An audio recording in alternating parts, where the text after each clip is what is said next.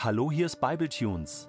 Die Bibel im Ohr mit Gedanken und Impulsen von Jens Kaldewey zum Buch der Offenbarung.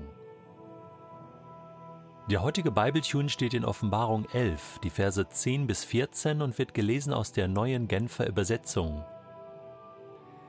Überall auf der Welt werden die Menschen jubeln und Freudenfeste feiern und sich gegenseitig Geschenke senden, denn diese beiden Propheten hatten ihnen das Leben zur Qual gemacht. Doch nach den dreieinhalb Tagen wird der Lebenshauch Gottes in sie zurückkehren. Und zum größten Entsetzen aller, die das miterleben, werden sie plötzlich wieder lebendig werden und aufstehen.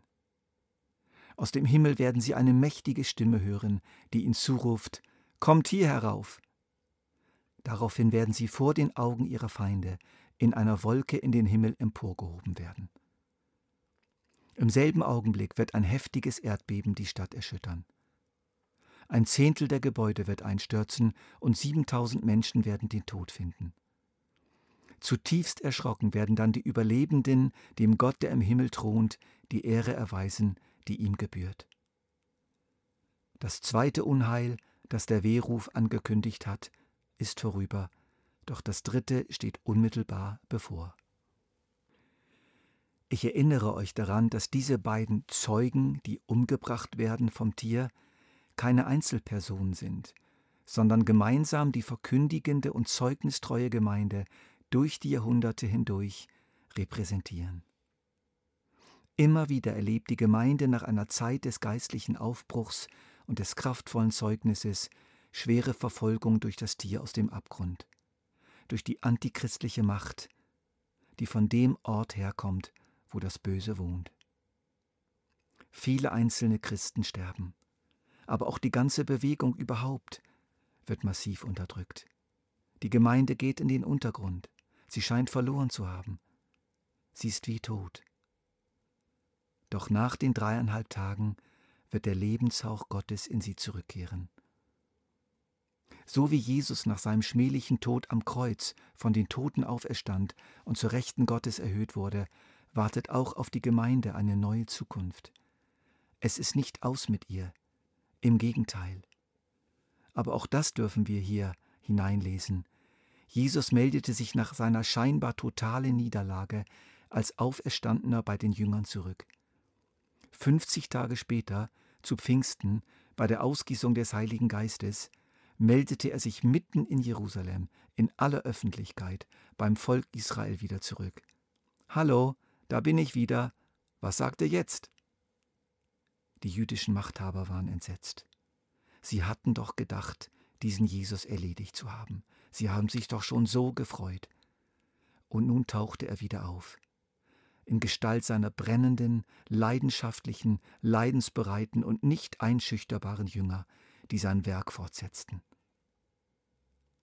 Aber auch diese Jünger erlebten dann wieder in der Zeit der großen Verfolgung durch den fanatischen Christenhasser Saul von Tarsus einen Niedergang. Das liest sich so. Noch am selben Tag brach über die Gemeinde in Jerusalem eine schwere Verfolgung herein.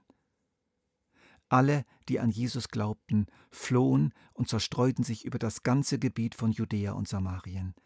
Nur die Apostel blieben in Jerusalem zurück. Saulus jedoch setzte alles daran, die Gemeinde auszurotten. Er durchsuchte Haus für Haus, und wo er Christen fand, ließ er sie abführen. Männer wie Frauen, und ließ sie ins Gefängnis bringen. Viele vom damaligen Kader des Tieres dachten, jetzt haben sie wir, jetzt haben wir sie doch erledigt.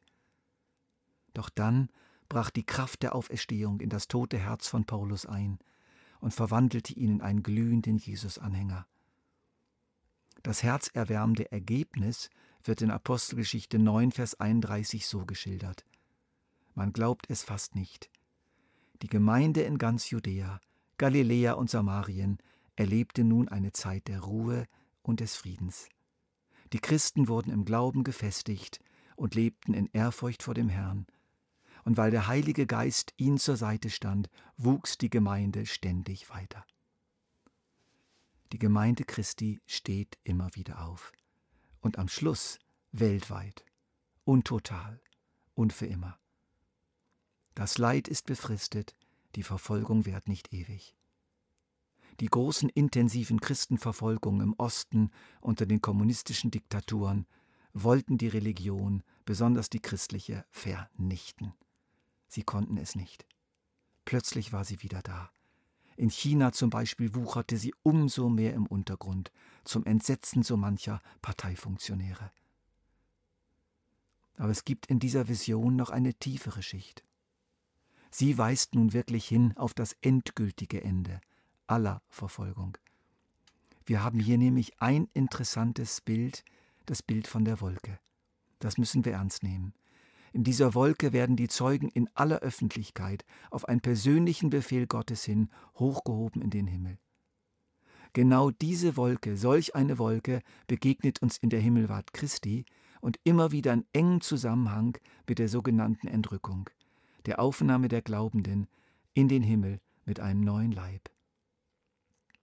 Paulus beschreibt es in 1. Thessalonicher 4 so: Der Herr selbst wird vom Himmel herabkommen. Ein lauter Befehl wird ertönen. Und auch die Stimme eines Engelfürsten und der Schall der Posaune Gottes werden zu hören sein. Daraufhin werden zuerst die Menschen auferstehen, die im Glauben an Christus gestorben sind. Danach werden wir, die Gläubigen, die zu diesem Zeitpunkt noch am Leben sind, mit ihnen zusammen in den Wolken emporgehoben, dem Herrn entgegen. Dann werden wir alle für immer bei ihm sein. Jawohl, so ist es. Und die Verbindung zu unserem Text scheint doch offensichtlich zu sein. Wir hören dann weiter, dass im selben Augenblick ein heftiges Erdbeben die Stadt erschüttern wird. Die Stadt. Ein Zehntel der Gebäude wird einstürzen und 7000 Menschen werden den Tod finden. Die Stadt. Kein geografischer Ort, sondern eine geistige Größe. In späteren Kapiteln werden wir noch hören von der Hure Babylon, eine andere, noch deutlichere Bezeichnung eines antigöttlichen und antichristlichen Machtsystems mit der leidenschaftlichen Triebkraft einer unerbittlichen Grundentscheidung. Wir wollen nicht, dass dieser über uns Herr sei. Dieser Ort, dieses System ist immer wieder von Gott erschüttert worden und wird immer wieder von Gott erschüttert werden. Doch immer lange Zeit in begrenzter Weise, wie es in den beiden symbolischen Zahlen ein Zehntel und 7000 zum Ausdruck kommt. Aber schlussendlich wird die große Stadt völlig zusammenbrechen und das für immer. Der plötzliche und umfassende und dauerhafte Niedergang Babylons in Kapitel 17 und 18 wartet noch auf uns. Zutiefst erschrocken werden dann die Überlebenden, dem Gott, der im Himmel thront, die Ehre erweisen, die ihm gebührt. Ich möchte nicht zu den Erschrockenen gehören, die auf der Erde sind, sondern zu den Jubelnden, die bei Jesus sind. Uns allen, euch allen möchte ich zurufen, falls du oder ich oder falls wir mal alle miteinander einen totalen Niedergang erleben sollten, falls wir einmal wie tot sein sollten, wenn es mal den Anschein hat, als habe das Tier uns endgültig besiegt und ausgeschaltet. Kopf hoch, eure Erlösung naht. So hat es Jesus selbst formuliert. Halleluja.